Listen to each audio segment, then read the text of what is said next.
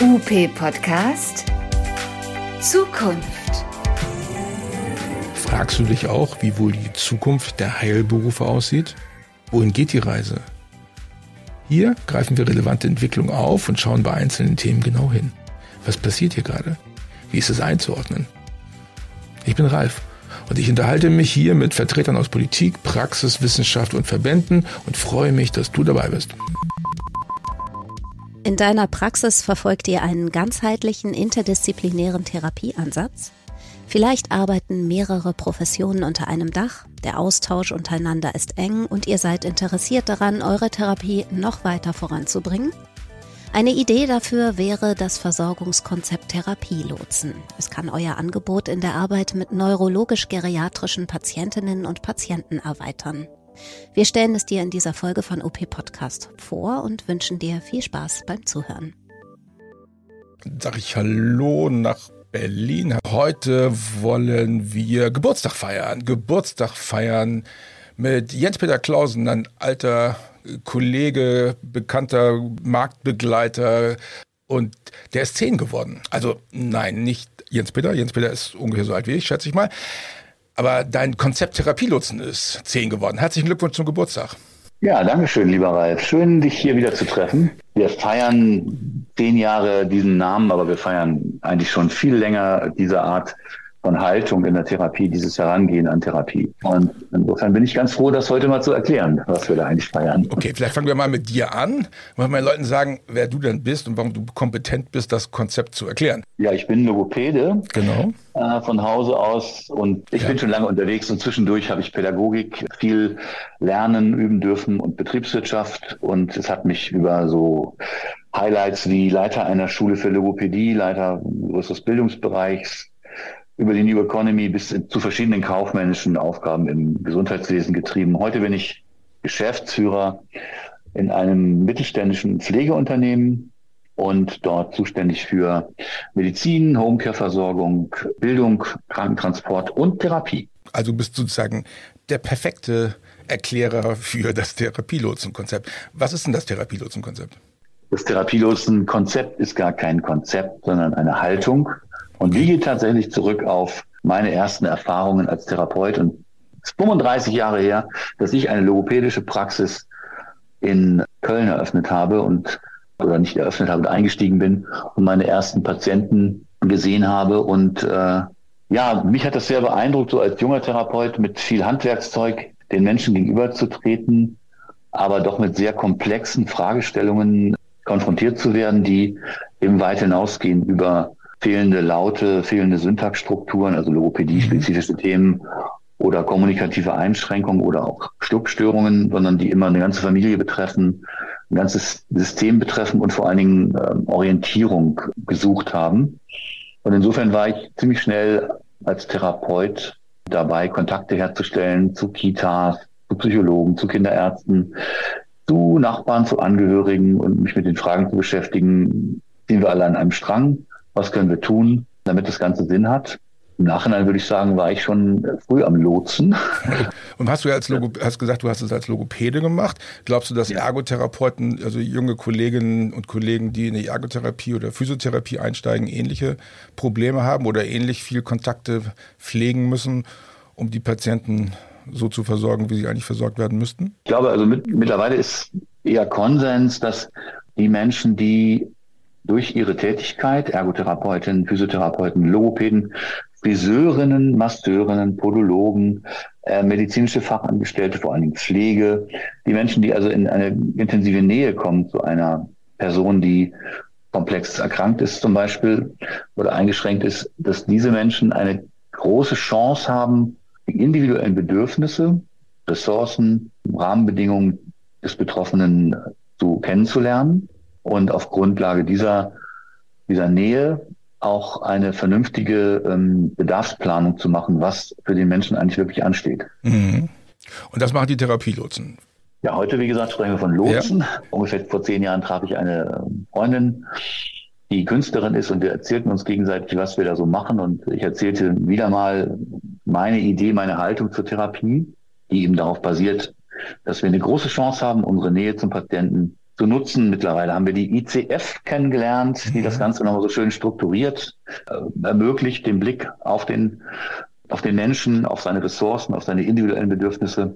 Und dann sagte die Freundin zu mir, was du mir da so erzählst in deiner Arbeit, das hört sich an wie Lotsen. Das ist so, mhm. ja, man, geht, man geht an Bord, man baut eine intensive Beziehung auf zum Captain, aber auch zur ganzen Crew. Man guckt, was ist das überhaupt für ein Schiff? Und hat eigentlich irgendjemand eine Idee, wo es hingeht? Und wenn, sollten alle diese Idee kennen. Und, äh, ne, und das, das Bild sozusagen, das fand ich, fand sie so toll. Und dann haben wir gesagt, dann nennen wir das Lotsen. Mhm. Was mir als Gern und viele Redner viel geholfen hat, diese Metapher. Ich musste eben nicht mehr so viel reden, ich konnte ein Bild zeigen. Mhm. Und es ist ganz witzig heute zu sehen, dass das ja totaler Mainstream ist, ja. Also wir Lotsen ist ja total hip. Es gibt ja ein richtiges Lotsenland hier in Deutschland oder Lotsenprojekte. Ja, Wirtschaftslotsen und hast du nicht gesehen, Lotsen, ja. Was machen denn die Therapielotsen konkret? Also, das muss ich mir vorstellen, wenn ich jetzt auf so einen Therapielotsen treffe. Stell dir vor, ich komme jetzt in eine Praxis, ich habe gesehen, es gibt verschiedene Standorte. Ich glaube, in Hamburg, in der Wendenstraße ist eine Therapielotsenpraxis. Wenn ich da jetzt hingehe, was ist da anders als in einer anderen Therapiepraxis? Ja, wenn du da hingehst, bist du eigentlich typischerweise schon mal gar nicht so ein Patient für uns, sondern meistens kommen wir eher zu dir und treffen dich irgendwo in einem in einer Pflegeeinrichtung, in einer betreuten Wohneinrichtung, in einer Schule für Kinder mit Einschränkungen. Und dann äh, sind wir dein Therapeut, deine Therapeutin, arbeiten mit dir ganz normal. Und es stellt sich heraus, dass unsere Beziehung gut funktioniert, dass du Vertrauen findest. Das erste B ist immer die Beziehung in unserer Arbeit. Und wenn die Beziehung es ermöglicht, dass du uns reinschauen lässt in deine individuelle Situation, dass wir deine Bedürfnisse tatsächlich glauben zu erkennen und du sie uns mitteilst, dann fragen wir dich, dürfen wir dein Lotse sein? Mhm. Dürfen wir in deinem Sinne mit diesen Zielen und den erkannten Bedürfnissen mal schauen, ob alle anderen die auch kennen und ob wir das koordinieren? Und wir arbeiten halt immer interdisziplinär. Wir gehen nicht in ein einzelner Therapeut in eine Einrichtung oder in einen Kontext, sondern wir sind Ergologo, Physio, Bodo sogar an, in Dortmund. Wir suchen den Kontakt zur Pflege, zur Pädagogik, zu den Angehörigen und sagen, hallo, ich habe hier ein Mandat. Ein Captain hat mich zum Lotsen gemacht und möchte gerne seine Ziele abstimmen. Erster Auftrag ist immer unter Berücksichtigung, ich bleibe mal formal, der entsprechenden Schweigepflichtentbindung, dass wir mitteilen, dass wir die Kenntnis, den Chat eröffnen, sage ich mal so, mhm und auch moderieren, damit alle dieses Ziel kennen. Nächste Frage ist, was können wir dazu tun? Ah, halt. Jetzt würde ich als Patient natürlich mal fragen, wer bezahlt denn das? Ja. Also muss ich jetzt aus Frage. eigener Tasche das bezahlen oder macht ihr das ehrenamtlich oder was? Wie läuft das? Also wir arbeiten ähm, im Rahmen der Heilmittelversorgung, also auf Rezept. Und wir versuchen unsere Zeit, die wir aus der Heilmittelverordnung bekommen, so einzusetzen, dass sie ähm, diesem dient, mhm.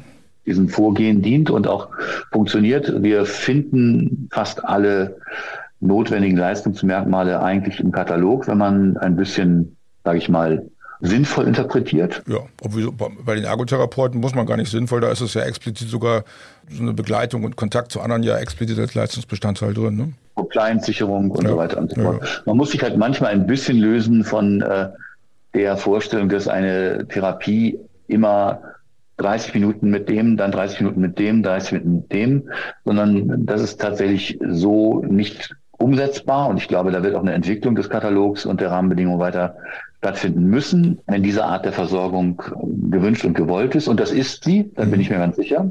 Und dann ist man eben manchmal die 45 Minuten, die verordnet sind, aufgeteilt in zwei oder drei Blöcke am Patienten und mit dem Patienten. Also das ist völlig okay. Das ist ja sehr frei definiert. Die Leistungsbeschreibungen sind ja sehr indifferent. Äh, das, das, ist ja überhaupt kein Problem. Also dass man, dass man eigentlich ist Therapielotse dann ja etwas, was sozusagen inhaltlich einen Mehrwert, ein, eine Erweiterung des klassischen Hands-on-Therapieansatzes bietet, oder? Wir sind auf jeden Fall erstmal Therapeuten. Ich habe es ja gesagt, das fängt alles an mit einer therapeutischen Beziehung. Ohne die geht gar nichts. Und es ist auch in der Regel so, dass die therapeutische Arbeit bei den meisten Kolleginnen in unseren Teams den absoluten Schwerpunkt ihrer Arbeit mhm. darstellt. Nicht jeder braucht fünf Lotsen. Und ansonsten sehe ich das genau wie du. Wir interpretieren manchmal etwas weiter und erweitern das, das Handlungsspektrum. Mhm. Aber um mal so einen Blick, also du hast ja gefragt, wie geht das? Mhm ich kann es mal kurz abkürzen, wir denken tatsächlich in vier Bs, also Beziehung aufbauen, Bedürfnisse erkennen, Bedarfe organisieren und die dazu notwendige Kommunikation einrichten und dann wieder von Bord gehen. Ne? Das heißt, ihr habt auch den Exit einkalkuliert oder eingeplant. Ihr, ihr, versucht nicht Dauerbetreuung von irgendwelchen Leuten zu machen. Es gibt natürlich ähm, Situationen in der Pflege, wissen wir alle, die Pflege wird mehr und mehr eher eine palliative Versorgung sein, mhm. wo zustandserhaltende Begleitung, gerade im Bereich Demenz, darauf ausgerichtet ist, Rituale stabil zu halten, Teilhabe dadurch zu ermöglichen, dass Dinge stabil sind im Alltag. Und da ist der Exit dann äh, meistens eher ein passiver Exit, würde ich sagen. Okay. Aber die andere Seite, das weiß man auch, wenn man lange im Geschäft ist, Therapeuten gehen immer sehr ungern.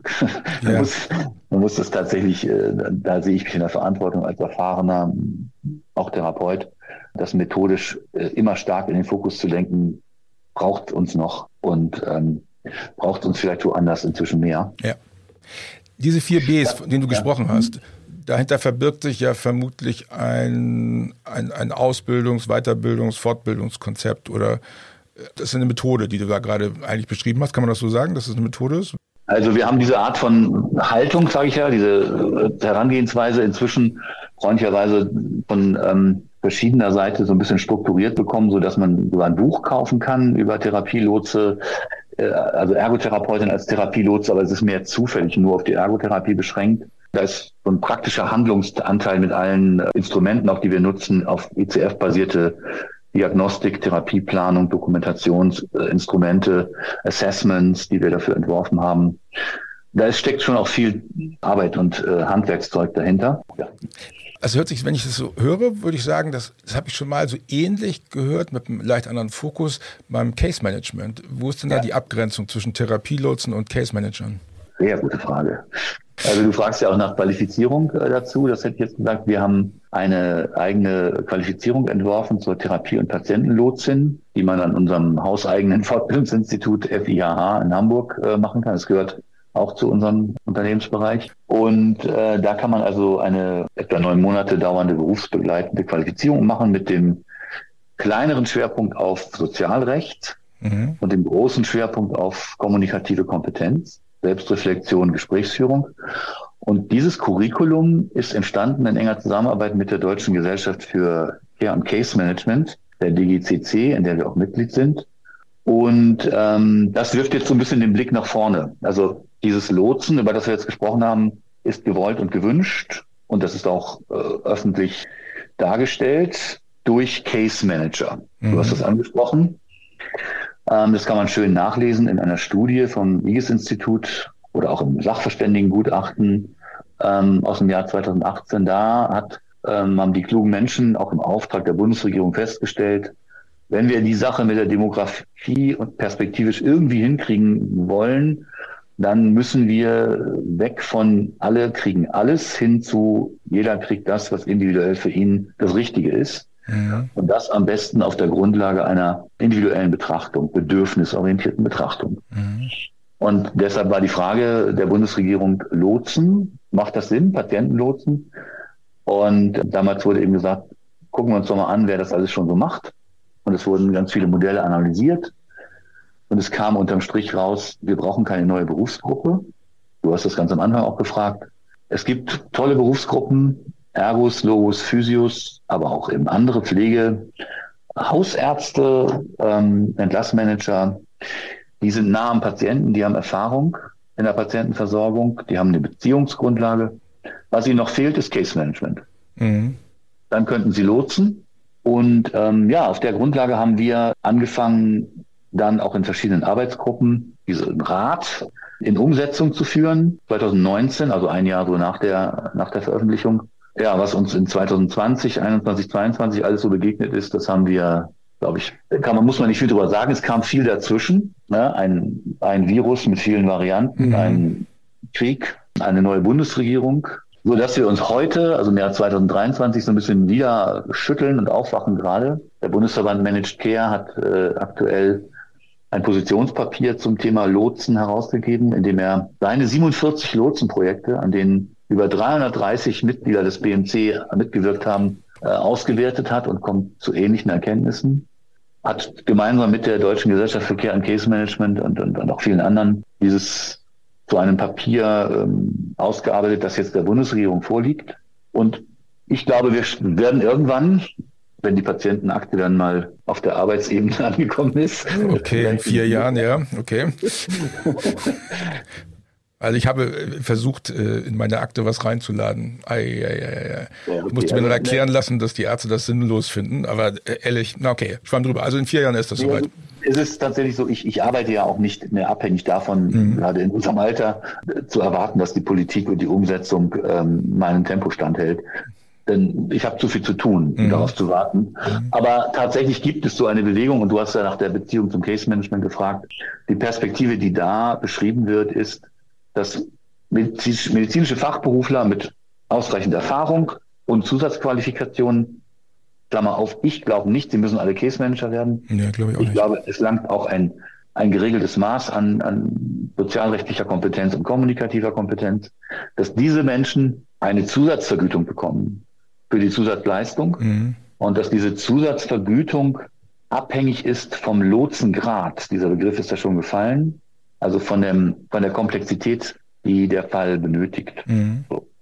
Also muss man vielleicht als Hintergrund dazu sagen, es gibt aktuell schon Case Manager, die aber überwiegend äh, sozialrechtliche Experten sind und dann irgendwie Betreuung von, oder? Also habe ich so wahrgenommen, die, die machen viel Sozialrecht, sind dann äh, auch im Jugendrecht unterwegs oder im Pflegebereich oder sowas. Das ja, ist, also, also da, da, da, kenne ich jedenfalls einige. Ne? Das ist so ein bisschen anderer Schwerpunkt. Die, Vorstellung, die wir auch haben. Aber in, in den Fachgruppen der, der DECC wird da schon auch ein bisschen breiter Case Management verstanden. Klar. So ein Regelkreis des Wirkens, der eigentlich sehr ähnlich ist dem, was ich mit meinen vier Bs hier so ein bisschen ähm, einfach vor mich herstottere. Ich, ich wollte nur sagen, der, also bei Therapielotsen geht es eben mehr um die um, um die Bedürfnisse vor Bedarfe, wie du ja. das formuliert hast, ja. während es in den, in den klassischen Case-Management-Strukturen eher so um rechtliche und Finanzierungsfragen geht. Und das ist auch der, das ist ja das Problem. Wir hatten früher, glaube ich, also ich kann mich erinnern, dass es früher so Schwestern gab, äh, na, so, eine Pflegeschwestern in einem Ort und die wussten alles und kannten alles und die haben so, die haben eigentlich Case Management gemacht. Ne? Die, Absolut, ja. Das war, und dann haben wir die abgeschafft und das ist ja alles sozusagen durchorganisiert worden und dann hat man festgestellt, oh verdammt, da fehlt uns irgendwie eine Kommunikationsschnittstelle. Weil natürlich, wenn ich mir das angucke, wie viel Zeit hat ein Arzt mit einem Patienten, das ist unrealistisch, dass er Case Management machen kann. Auch wenn alle Erwartungen haben, dass ein Arzt das macht, das ist Blödsinn oder? Würdest du auch sagen? Ja, ja, also ich bin ja, wie gesagt, auch Geschäftsführer eines äh, medizinischen Versorgungszentrums mhm. mit hausärztlichem Schwerpunkt. Äh, ich kenne die Finanzierungsanreize und mhm. praktische Wirklichkeit der hausärztlichen Versorgung sehr gut. Mhm. Da ist, äh, und wir arbeiten viel mit denen zusammen, da mhm. ist man sehr froh, wenn dieser Moment des Lotsen vom Arzt auch abgegeben werden mhm. kann an Menschen, die nah genug dran sind mit, und genug Kenntnisse haben. Und das sind doch Therapeuten. Also die, wer, wer fällt mir ein, der am meisten Zeit mit Patienten verbringt? Nach Pflege die Therapeuten, oder? Ja, also das ist genau, das ist bei der bei der Frage, wer soll, wer könnte lotsen, guckt man gerne so ein bisschen drum. Es gab mal eine Zeit lang die äh, Kollegen, die aus der Industrie und Handel sich auch auf den Weg gemacht haben, ne, Überleitungsmanagement, äh, Weaning und so, Beatmungspflege und da hat man dann festgestellt, dass die Lotse irgendwie überraschenderweise immer zum Produkt oder zur Dienstleistung führte, die da ähm, mit im Angebot war, Sanitätshaus oder so. Ja. Dann eben klar, Hausarzt liegt nah. Der Hausarzt als Case Manager oder auch Gatekeeper war lange in Diskussionen. Wir haben das Regelleistungsvolumen, ähm, wir haben wirtschaftliche Anreize, die es notwendig machen, dass ein Arzt eine vernünftige Fallzahl hinkriegt. Sonst lohnt es sich auch für ihn nicht mehr. Ja, klar. Pflege liegt nah, ist sehr körperlich nah, sehr nah dran am Patienten, aber ich glaube, da müssen wir auch nicht über diskutieren. Ähm, wir sind ja, ich arbeite primär für ein Pflegeunternehmen. Wir versuchen sehr stark äh, auch im Thema Integration ausländischer Fachkräfte und so die Not zu lindern, aber dass wir jetzt sagen könnten, wir haben Pflegekräfte, die Ressourcen haben, die Zeit zu investieren, den Kontakt zu gestalten, um bedürfnisorientiert Bedarfe zu steuern, das ist total unrealistisch. Und Pflege, ich meine, wir haben auch äh, Therapie, Entschuldigung, wir haben auch einen massiven Fachkräftemangel in der Therapie. Mhm. Aber immerhin noch ein System in Deutschland, und das muss man auch sagen, im internationalen Vergleich durchaus beeindruckend gut strukturiert ist und eben eine, einen Kontakt ermöglicht, der auch im Wesentlichen stabil finanziert ist. Also wobei ich nicht sagen will, ausreichend oder auskömmlich, okay. äh, sondern ähm, der ist finanziert. So mhm. lassen wir es mal einfach so stehen. Und es ist, es ist finanziert, dass wir uns intensiv mit dem Patienten um Dinge kümmern, die alltagsnah sind. Nahrungsaufnahme, Sozialkontakte, Kommunikation, Hygiene, ähm, Dinge, die, die uns sehr nah an den Patienten und sein Leben, seinen Alltag heranführen. Und da sind wir nach meiner Meinung die besten Lotsen, mhm. die ich mir vorstellen kann im Moment. Und sehr prädestiniert für diese Aufgabe, die, die wir uns nicht ausgedacht haben, sondern die wir mit Blick auf die demografische Entwicklung dringend brauchen, wenn wir teilhabeorientiert versorgen wollen und nicht satt und sauber in die Ecke pflegen. Wie, wie nimmst du das wahr, wenn ihr Leute ausbildet und gerade wenn du so einen großen Schwerpunkt Kommunikation hast, dann müsstest du doch eigentlich Leute damit stabilisieren, im Therapeutenberuf zu bleiben, weil die dann die Sicherheit kriegen im Umgang mit ihren Patienten, die ihnen ja aufgrund der Ausbildung oft noch fehlt. Könnte man also sagen, dass eure Therapielotsenausbildung auch die Leute stabilisiert in ihrem in ihrer Profession? Ja, ich glaube schon, dass die, ähm, die Wertschätzung ist eine ganz andere, auch äh, gegenüber der eigenen Aufgabe, auch im Umfeld mit den mit Pflegemedizin ist die Position der Lotsen oder der Therapeutin in, in der Lotsenhaltung eine ganz andere. Das, da gibt es einfach auch ein, mehr Zufriedenheit und ja, Wertschätzung ist schon der richtige, ähm, richtige Begriff. Mhm. Also, also ich bin selbst 1988, 89 aus meiner Praxis dann immer, wenn kein Mensch kam, weil die Kinder noch zur Schule gingen, äh, ins Altenheim gegangen und habe gesagt, ich habe hier drei Patienten, drei Rezepte. Ich mache mal kurz meine drei Patienten. Einer lag auf Klo, der andere war gerade krank und der dritte war überraschend äh, eingeschlafen. Mhm. Dann habe ich mir vielleicht sogar noch die Unterschriften geholt, die will ich gar nicht mehr, weiß ich mehr, ich behaupte ich mal nicht. Mhm. Und dann bin ich wieder nach Hause gefahren mhm.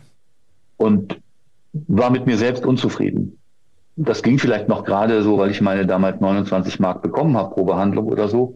Aber mit, aber mit gut fand ich es nicht.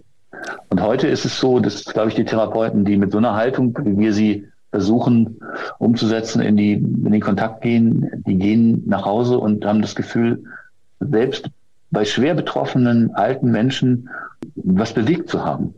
Ja. Und das macht die Menschen viel zufriedener. Also sorgt die Idee der Therapielotsen und das, das Therapielotsen Aufgabengebiet dazu, dass ich auch als Therapeut und als Therapeut erfolgreicher meine Arbeit umsetzen kann. Bin ich fest von überzeugt, ja. Hm. Ja, cool. Was muss ich denn machen, wenn ich das mal, wenn ich mal wissen will, wie das so geht? Also ich kann auf die Internetseite gehen, therapie-lotsen.de. Ähm, aber kann ich in irgendeine Praxis gehen und sagen, kann ich mal, kann ich mal hospitieren, kann ich mal sehen, wie der das macht? Ja, oder? klar. Immer, jederzeit. Also uns, uns gibt es im Moment in Berlin, in Hamburg, in Dortmund, in äh, Köln-Bonn zweimal, in Frankfurt und in Leipzig, das habe ich glaube ich alle genannt. Mhm. Ähm, wir bauen gerade noch an weiteren Standorten, aber sind eher träge und langsam, wir machen keine hektische Aktion. Mhm. Es gibt sehr viele Anfragen tatsächlich seit ein, zwei Jahren. Ähm, kommen Sie doch zu uns, kommen Sie doch zu uns, wir hätten auch gerne. Wir unterstützen auch dabei äh, Praxen, die sich in dieser Richtung selbst entwickeln wollen. Wir sind ein gemeinnütziger Träger übrigens, muss man mhm. dazu sagen auch. Nee, also herzliche Einladung, kommt vorbei. Es gibt so ein kleines Erklärvideo auf der Internetseite auch, fünf mhm. Minuten. Ähm, auch die Therapie- und Patientenlotsen-Qualifizierung. Oder wir sind gerade dabei, kurz davor, ähm, eine Qualifizierung ähm, dazu noch zu entwickeln. Praxisanleiter in der Therapie. Mhm. Übrigens auch angeregt durch einen Podcast von dir. Mhm. Okay. Du hast vor einiger Zeit da mal einen sehr spannenden äh, Podcast gemacht zu dem Thema, ähm, da fehlt es an Struktur in der praktischen Ausbildung. Mhm.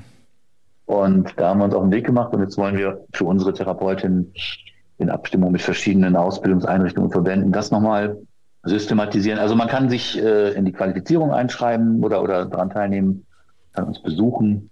Ja, cool. Also, Jens-Peter Klausen lädt alle interessierten Therapeutinnen und Therapeuten ein, in die Therapie, in das Therapielotsentum reinzuschnuppern und äh, Therapielot zu sein ist bestimmt ganz cool. Also jedenfalls auf der Kieler Förde haben die Lotsen immer ein ganz schnelles orangenes Boot, mit dem sie an jedes Schiff randocken. Und das ist ja so ein bisschen, wie ich mir Therapielotsen auch vorstelle. Also vielleicht muss man keine rote Weste anziehen, aber andocken überall ist ja genau das Thema, um das es dann geht. Finde ich cool. Du hast vorhin gesagt, es gibt ein Buch, wer nachlesen will, also wer nicht nur ein Video gucken will oder auf der Internetseite scrollen will, der kann auch das Buch kaufen. Ist im Schulz-Kirchner Verlag erschienen und heißt, nochmal den Titel? Therapie- und Patientenlotsin, eine neue Rolle für Therapeutinnen bei der Versorgung von älteren und pflegebedürftigen Menschen. Wenn ich jetzt Praxisinhaberin oder Praxisinhaber bin, also nicht als Therapeutin oder Therapeutin interessiert, sondern als, als Betreiber einer Praxis hier unterwegs bin und sage, boah, das könnte eine gute Ergänzung meiner Praxis werden, auch um meine, meine Situation hier vor Ort etwas raumgreifender zu gestalten. Das kann ja auch ein Konzept sein, um sich besser zu vermarkten. Ähm, was mache ich dann? An wen wende ich mich dann? An mich. Ah, okay, also. Jens Peter Klausen steht bereit, um Praxen nach vorne zu bringen durch die Integration des durch Versorgungsmodell Therapielotsen, sagen wir es mal so. Also freue ich mich wirklich über den kollegialen Austausch. Also da kann ich ja nur empfehlen, fahrt nach Berlin und trefft euch mit Jens Peter in Berlin. Du kennst bestimmt alle gängigen Kneipen und dann kann man das dann gut besprechen. Jens Peter, ich wünsche dir was. Vielen Dank. Ja. Bis zum nächsten Mal. Das war UP Podcast, der Podcast rund um Therapie und Praxis. Immer mittwochs gibt es eine neue Folge und um die nicht zu verpassen, abonniere uns einfach. Du findest UP Podcast auf Spotify, Deezer, Apple Podcasts und Google Podcasts und natürlich unter www.op-aktuell.de slash podcast. Außerdem sind wir bei Facebook, YouTube und Instagram und wir freuen uns, wenn du uns dort Kommentare und Bewertungen hinterlässt und uns teilst. Übrigens, wenn du uns gerne einmal live erleben möchtest, dann komm zum Netzwerktreffen am 3. Juni in Düsseldorf-Karst. Hier triffst du nicht nur uns, sondern du kannst dich mit Kolleginnen und Kollegen austauschen, Vorträgen lauschen und dir neue Impulse für deinen Praxisalltag holen, damit deine Praxis erfolgreich läuft. Alle Infos zum Netzwerktreffen 2023 gibt es unter op-aktuell.de.